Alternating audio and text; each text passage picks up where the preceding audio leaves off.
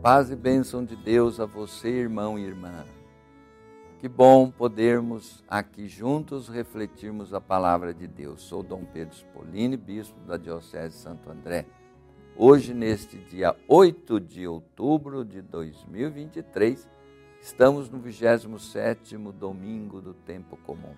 E daqui, da TV Mais, nós queremos abençoar e levar a palavra de Deus a todos vocês. Hoje a palavra de Deus é um trecho do Evangelho de Mateus, capítulo 21, versículos de 33 a 43. Vamos ouvir com atenção. Ouvi outra parábola. Havia um pai de família que plantou uma vinha, cercou-a com uma sebe, cavou um lugar, lagar e edificou uma torre. E tendo-a arrendado a lavradores, deixou o país Vindo o tempo da colheita, enviou seus servos aos lavradores para recolher o produto da sua vinha. Mas os lavradores agarraram os servos, feriram um, mataram o outro e apedrejaram o terceiro. Enviou outros servos em maior número que os primeiros e fizeram-lhes o mesmo. Enfim, enviou seu próprio filho, dizendo: Hão de respeitar meu filho. Os lavradores, porém, vendo o filho, disseram uns aos outros: Eis o herdeiro, matemo-lo e teremos a sua herança. Lançaram-lhe as mãos, conduziram-no para fora da vinha e o assassinaram.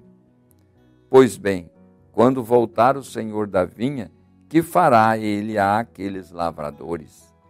Responderam-lhe: Mandará matar sem piedade aqueles miseráveis e arrendará sua vinha a outros lavradores que lhe pagarão o produto em seu tempo. Jesus acrescentou: Nunca lestes na Escritura? A pedra rejeitada pelos construtores tornou-se a pedra angular. Isto é obra do Senhor e é admirável aos nossos olhos. Por isso vos digo: será tirado de vós o reino de Deus e será dado a um povo que produzirá os frutos dele. Palavra da salvação. Vejam que advertência forte Jesus faz aos que o ouviam. O proprietário da vinha é Deus, Senhor de toda a terra, faz altos investimentos na sua vinha, isto é, junto ao povo de Israel que ele escolheu para ser seu povo, com expectativas elevadas, né?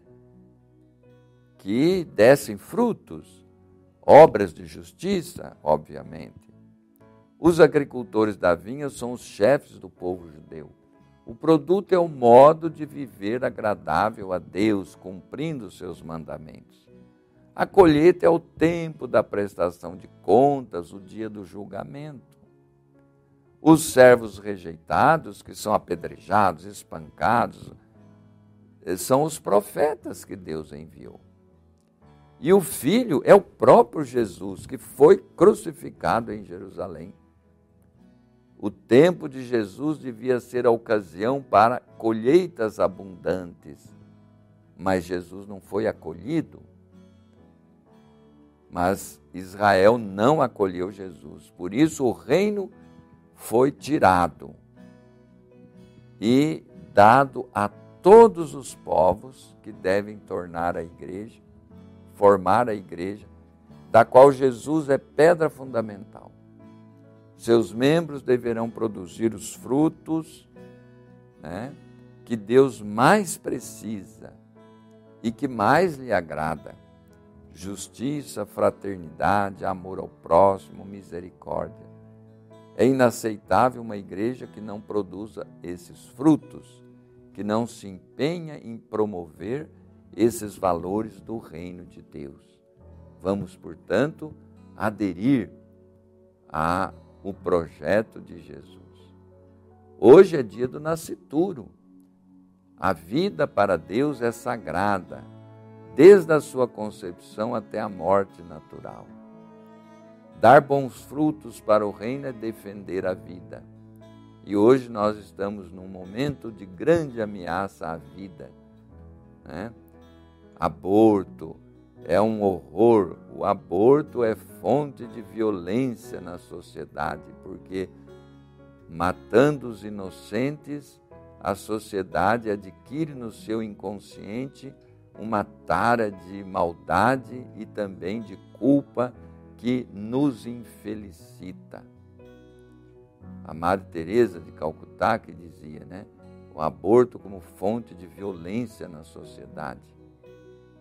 Mata-se antes de nascer e depois então nem se fala.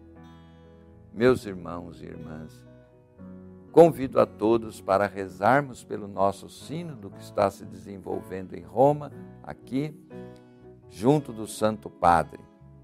Que este sínodo seja abençoado, com muitos frutos bons, para que a nossa igreja cada vez mais seja fiel a Jesus e produza os frutos que Deus espera de nós.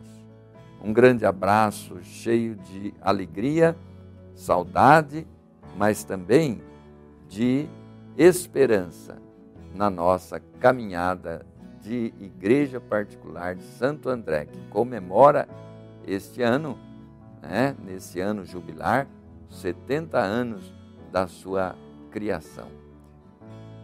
Abençoe-vos o Deus Todo-Poderoso, Pai, Filho, Espírito Santo. Fiquem em paz, fiquem com Deus.